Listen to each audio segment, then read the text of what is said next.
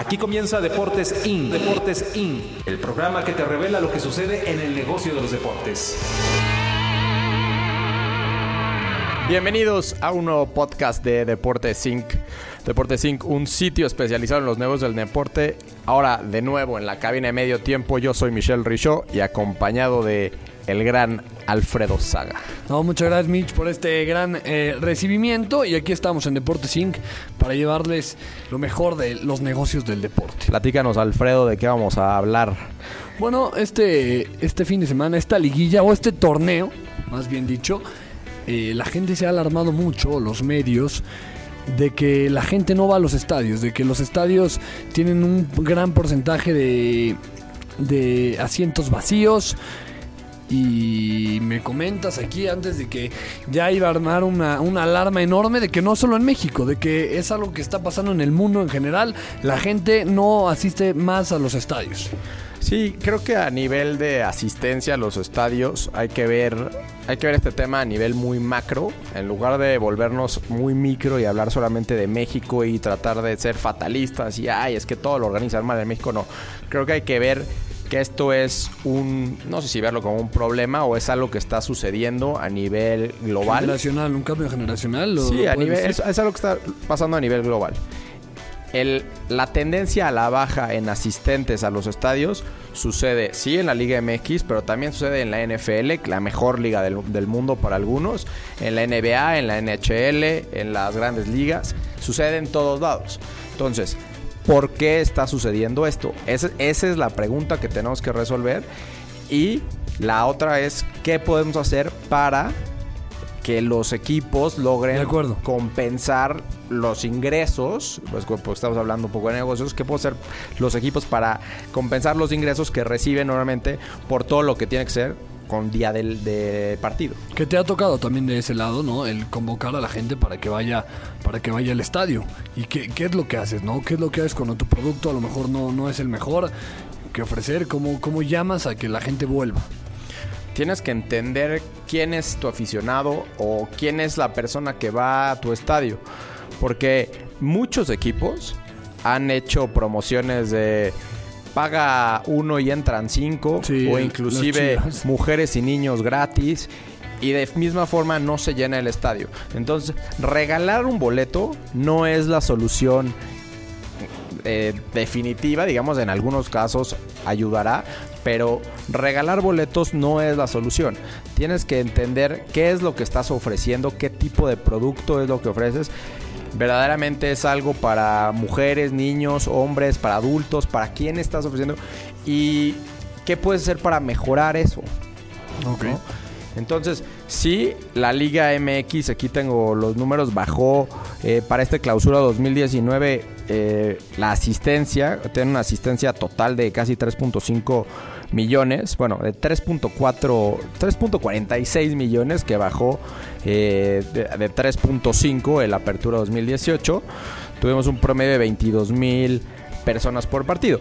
Podemos entender eh, la situación de la Liga MX analizando ahora sí que equipo por equipo. Ok.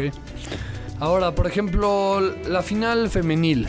Eh, ayer que se presentó, bueno, para los que nos escuchan este martes, la final femenil entre Tigres y Monterrey de este clausura 2019 bajó en un, o sea, bajó 20 mil aficionados de la última final femenil de estos mismos equipos en ese mismo estadio. Hace dos torneos que tuvo 51 mil, ahora tuvo 31 mil. También, sí. ¿qué, ¿qué, es lo que pasa? El día Mira, de la semana. No, yo, yo creo que fue el mismo lunes, ¿no? Porque las mujeres, eh, bueno, la Me parece Liga que esa vez era viernes. Pero bueno, yo creo que la Liga MX femenil está, tra- está tratando de establecer los días lunes como el día importante para su liga y creo que está bien hacer, hacer eso. Seguramente los viernes es un día más fácil para desvelarte, digamos, para extender tu o iniciar tu fin de semana, al contrario de un lunes donde inicias la semana y a lo mejor es más difícil irte a la cama más, más tarde porque inicias el martes a, a- a trabajar. Pero mira, yo creo que cada, cada equipo tiene que entender qué es lo que les conviene, tiene que entender las necesidades de, su, de sus aficionados para que puedan lograr llevar más gente al estadio. Vamos puntualmente con el tema del Cruz Azul, que fue el equipo que menos aficionados llevó al estadio a comparación del torneo anterior. Y hay un término muy famoso en el mundo del sports business que se llama el honeymoon effect. El honeymoon effect aparece cuando un equipo está estrenando estadio o bueno, en el caso del Cruz Azul, un equipo que se está mudando a una, a una nueva sede. ¿no?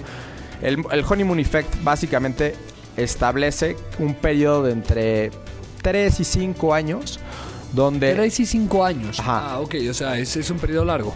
Sí, varía, ¿no? Pero depende ahora sí que el, el tipo de, de liga, equipo, pero puede ser como entre 3 y 5 años el periodo de tiempo donde aumenta constantemente la asistencia a- al estadio hasta que después... eh, Ya se vuelve una normalidad, Se, claro. normaliza. Honeymoon Effect, traducido al español, un periodo de luna de miel, Sí, ¿no? un sí. periodo de felicidad con el equipo, un, un periodo de, ah, qué padre está mi estadio, ah, qué padre esta nueva atracción. Y creo que responde un poco tu pregunta de por qué bajó tanto o de o por qué bajó de, de dos temporadas o dos torneos para acá Sí. la final. O sea, yo creo que una final regia femenil, la primera, pues es algo nuevo, donde está las tradiciones, la rivalidad y bueno, lleno el estadio. Ya probé eso, ya fui, ya estuvo padre ir otra vez. Eh, este término eh, de honeymoon effect también se puede ver con refuerzos. No sé, por ejemplo, los Phillies de Filadelfia que traen a Bryce Harper. Entonces es la novedad ir a ver a Bryce Harper. Sí, sin duda, pero ese, ese, ese honeymoon effect yo creo que dura partidos. No, sí, sí, sí, de. No tanto, eh, no tanto temporadas. Lo que sí puede verse, verse reflejado es cuando traes a Bryce Harper o si lo ponemos a términos de Liga MX, estoy casi seguro que si revisamos los números cuando Ronaldinho vino al Querétaro, sí. como todos los estadios visitantes aumentaban su asistencia en comparación al- a su promedio de visitas. O el efecto Maradona. Exacto. En- en- Eso lo medimos en, en Deportes Inc. Sí.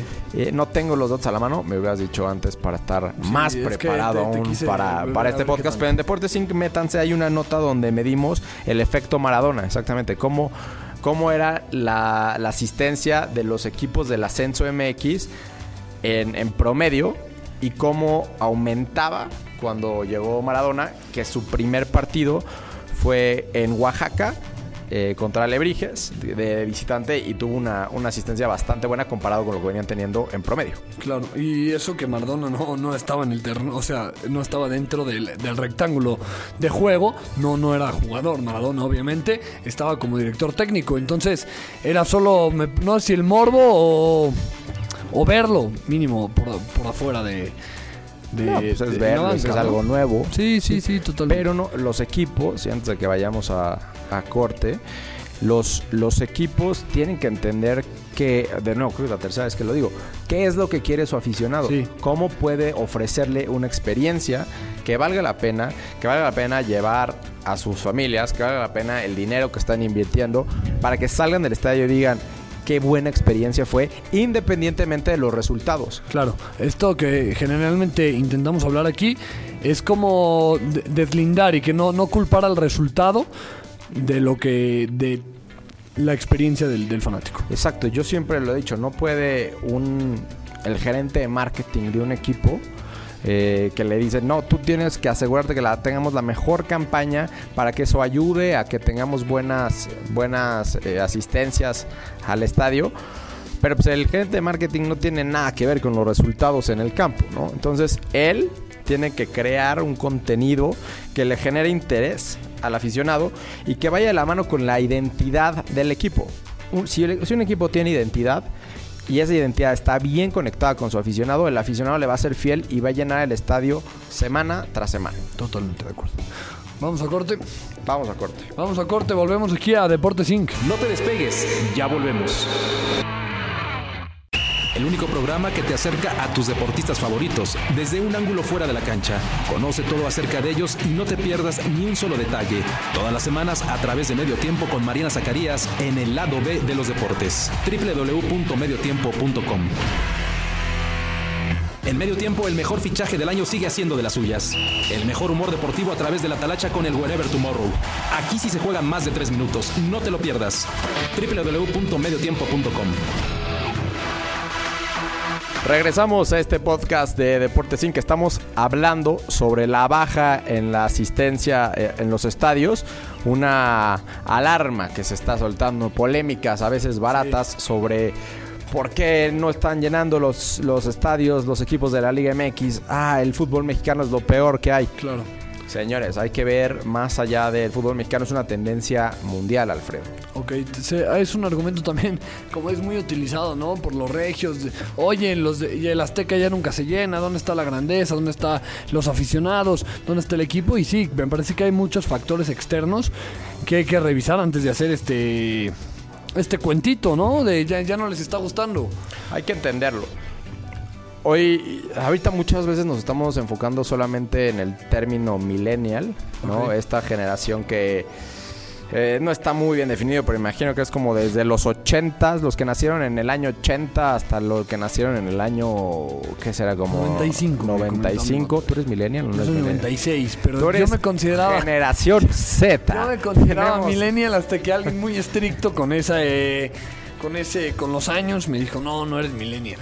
No, es que, y es, es a lo que voy. El millennial es alguien que sí creció con la tecnología, pero a lo mejor no, no, desde, el, no desde sus años cero, ¿no? O sea, creció a lo mejor desde el 10 o 11, 12 años, empezó a tener esta familiarización con las computadoras, la- los celulares y Sí. demás.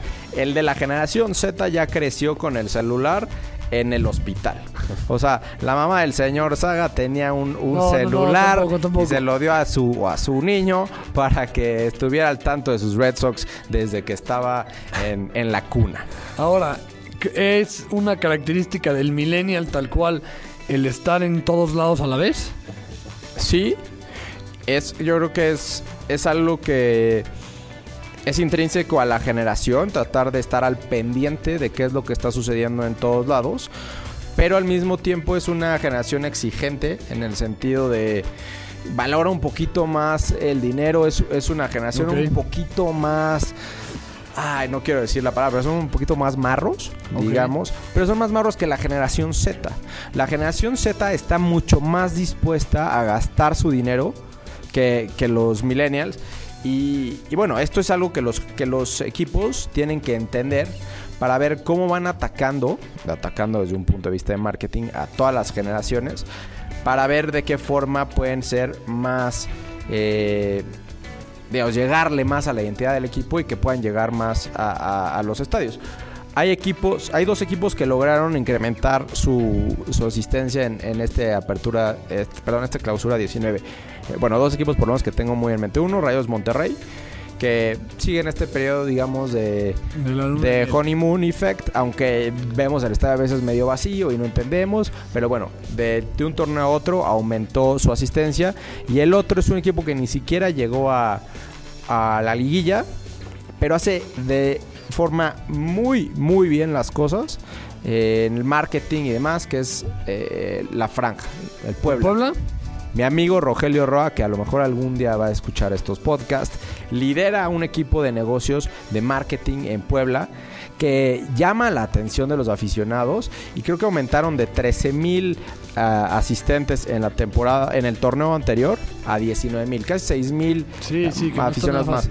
Es, es mucho. Evidentemente habrá que ver si el calendario en este, en este torneo les llevó a los equipos grandes, que evidentemente ayuda, pero se hace un trabajo que va desde ahorita, que ya ahorita no tienen, no tienen juegos, pero se va aumentando ese, ese, esa afección por el equipo, esa identidad, la vas construyendo poco a poco para que tu aficionado sea fiel a tu marca y asista a los partidos, aun cuando no seas un equipo de, de media tabla para arriba. Ahora, eh, me hace que estoy un poco traumado con esto, pero me parece que sí algo que debemos mejorar mínimo en la, en la Liga MX o en, en las experiencias en México deportivas es eh, cómo tratamos al usuario, ¿no? Desde cómo llega, desde los accesos, desde que no se acabe el lugar de estacionamiento, como en el Estadio Azteca es muy difícil encontrar un lugar de En el de Estadio Azul estacionamiento. no había ni siquiera En el Azul estacionamiento. no había lugar de Ir a estacionamiento. CEU es Claro. una pesadilla. Oye, CU no puede ir un aficionado visitante. Y no, No. no se habla de eso. ¿En qué, otro, en qué otra parte del mundo que no sea en Sudamérica pasa eso? Yo cometí el error hace un año, más o menos, de llevar a mi abuelo. Fuimos con Sí. mi primo, mi abuelo y yo. Mi abuelo, un señor de 83 años, me parece. Fue un suplicio. Fue un Claro. suplicio. Primero el tema del estacionamiento. Después comprar los boletos. Porque los boletos hicimos la fila en taquilla y llegamos 11 y cuarto, más o menos. Obviamente los partidos de Pumas son a mediodía. Hice más de 40 minutos de fila para Está comprar tremendo. el boleto en lo que mi primo se estacionaba con mi abuelo y después llevarlo y después que los aficionados de Pumas, aún nosotros que íbamos de neutrales, te avientan las cervezas celebrando gol a un señor de 80 y pico años. Sí, en verdad no te dan ganas de ir. Y tienes toda la razón. Mira cuánto quedó el partido. Es de lo que menos te Ganó. acuerdas. Es- Creo es- que ganó Pumas, fue contra el Atlas. algo así. No, sí, Pero sí, sí. No, sí, verdaderamente tienes toda la razón del mundo. Tenemos que mejorar como industria en general y es lo que se preocupan en Estados Unidos. ¿Qué ofrecerle al, al aficionado, a la persona que va, para que regrese? Una buena experiencia, que salgas del estadio, que salgas de la arena, que salgas de donde fuiste con, con la... diciendo, mira, el partido pudo haber estado bien, mal, regular, pero yo me la pasé muy bien. Me trataron muy bien. El boleto lo compré fácil. Me estacioné fácil. O llegué en buen medio de transporte. eh, sea Uber, sea el metro, sea tu propio auto. Como sea, yo llegué bien. Eh, no, no tuve problemas de seguridad. La afición rival y la afición local a lo mejor tuvieron un pique, pero un pique entretenido, no un pique que afectara mi seguridad Totalmente. son cosas que se tienen que ver para que el aficionado tenga ganas de regresar. Y esas son cosas que sí, y, y no es que estés tramado, tienes toda la razón. Si tú vas a pagar un boleto, vas a pagar un boleto para entretenerte. Y, y al final de cuentas, el millennial, la generación Z y los, los que son de generaciones arriba, tienen ya todas las formas de entretenimiento. Están compitiendo los equipos de fútbol, no solamente contra los otros equipos de Claro, fútbol. es Están, están compitiendo contra Netflix, están compitiendo contra el cine, están compitiendo contra el ir al parque con sus hijos, están compitiendo contra un millón de cosas. Sobre todo aquí en la Ciudad de México, ¿no? Que hay tantas opciones en un fin de semana que hacer que ir a, a ver al, al América o a ir a ver a Pumas. Y sí, va a salir caro porque los equipos de fútbol pues, también tienen que vivir, son formas importantes de ingreso. Va a salir a lo mejor caro ir, pero no importa si es caro, si al final dices, qué bien me la pasé, voy a regresar. Si te salió caro y dices, no manches, que qué pésimo la pasé. Mi hijo de 5 años salió traumado por el cuate ahí. No, lo, lo digo en serio. O sea, que acuerdo. tú tienes como, como aficionado que salir tranquilo y con ganas de, de volver. Sí, no, y, y fácil, ¿no? Me parece que es muy importante y a lo mejor es algo sobre todo en la Ciudad de México. No creo que en Guadalajara o en otras ciudades de- del país sea tan complicado trasladarse como lo es en la Ciudad de México o ese proceso de, de estacionarse. Pero sí, me parece que hay que mejorar. La cerveza en Ciudad Universitaria te la ven en caliente. Sí, y, ¿Sabes y es caro todo. Es caro. Hay, a mí el mejor ejemplo, ejemplo que más me gusta en Estados Unidos es el estadio, el Mercedes-Benz Stadium, el nuevo en Atlanta. Lo platicábamos en, el, Sí. en el podcast anterior. El señor Arthur Blank, que es el dueño de los Atlanta Falcons y del Atlanta United de la, de la MLS y bueno, dueño del estadio de, de Atlanta, decidió que todas las concesiones, es decir, todos los alimentos, iban a ser a precios tremendamente accesibles.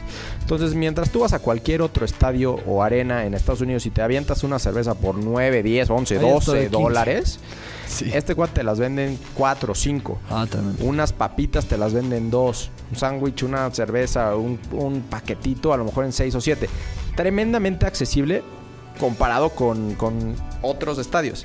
Eso que hace, bueno, que diga la, la aficionado, bueno, voy a pagar un boleto, pero no me voy a gastar una millonada en el resto de las cosas. Claro. Y así fomentas que vayan regresando y quizás sí vas a perder o vas a dejar de, de generar ciertos ingresos, pero vas a, vas a generar que la gente vaya regresando, regresando, regresando y de nuevo, una identidad eh, se va creciendo y, y así vas a tener aficionados y bueno, no aficionados, gente que quiera regresar a ver tu espectáculo, lo que tú ofreces. Totalmente. Me parece que, por ejemplo, en el béisbol, ahora la MLB hace un festival con las, con las mejores comidas de cada estadio. Agarraron una también de México, que ganó el Monster Dog de los Sultanes de Monterrey. Entonces, me, me parece que te da algo de qué hablar de cómo en la- el béisbol de las grandes ligas hay algo más a través. Sí, en el, en el béisbol en general. Eh, Ahorita yo acabo de ir a un partido, tú fuiste a uno en San Diego. Sí. Y, y creo que San Diego y, y Washington, que yo fui a Washington hace Ok, poquito a ver otro. Ah, y también fui contra los padres, curiosamente. ¿Ah, Eh, eh, tienen en la cuarta entrada el President's Race. Entonces tienen botargas con, o sea, que hacen la de presidentes eh, de Sí. Estados Unidos. Desde Lincoln hasta Bush y no sé quién tanto, y van corriendo las botargas vestidas como de presidentes y es, es parte del espectáculo. Creo que en los padres de San Diego tienen algo similar ahorita. Sí, también había una carrera. Una carrera claro. Y ahí se la pasan a todo dar, porque es parte del espectáculo que están ofreciendo. Porque ahí fui con amigos de, de mi maestría que les vale el béisbol, pero querían ir a pasarla bien y fui idea de ellos. O sea, el, el Sí, apasionado sí, sí. loco por los deportes fui yo. Pero obviamente compramos los, los boletos buenos, Estrategia Deportes Inc. Y la pasamos a todo dar. eh, viendo todo el evento, o sea, en general, o sea, no necesariamente estamos poniendo atención a cada A cada lanzamiento, sí, me parece que es algo que también hicieron bien o están haciendo muy bien en el nuevo estadio de los de los Diablos Rojos. Ya lo, ya lo, ya lo Sí, hay que, conté. hay que, hay que ofrecer cosas que complementen lo que ofreces para que la gente tenga ganas de regresar. Y eso es lo que todos los equipos de todo el mundo deben de hacer. Totalmente de acuerdo. Ahí lo tienes.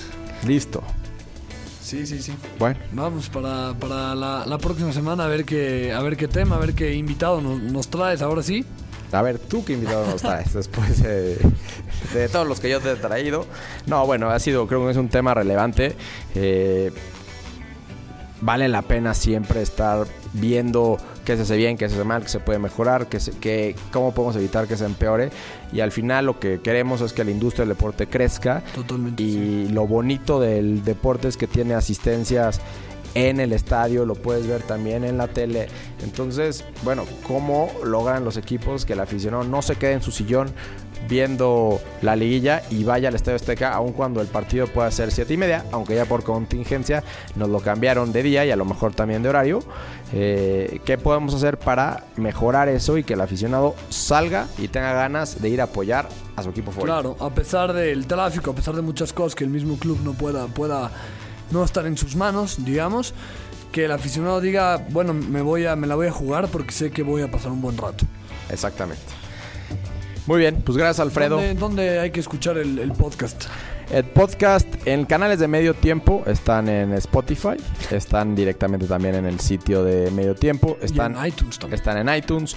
Nosotros en Deportes Inc., arroba Deportes Inc. eh, también estamos en iTunes, en Spotify y en todos los demás proveedores de. Los más populares, al menos, proveedores de, de podcast. Ahí lo subimos. Eh, yo soy Michelle Richaud, arroba Mich Rica, K-A al final. Señor Alfredo Saga con Z, arroba Deportes Inc., arroba Medio Tiempo. Correcto. Y agradecerle a Rodrigo Segoviano en la, en la producción. Como siempre, Bueno, productor caro. pues hasta la próxima semana. Esto fue Deportes Inc. Nos escuchamos la próxima semana para más información en el mundo de los negocios en los deportes.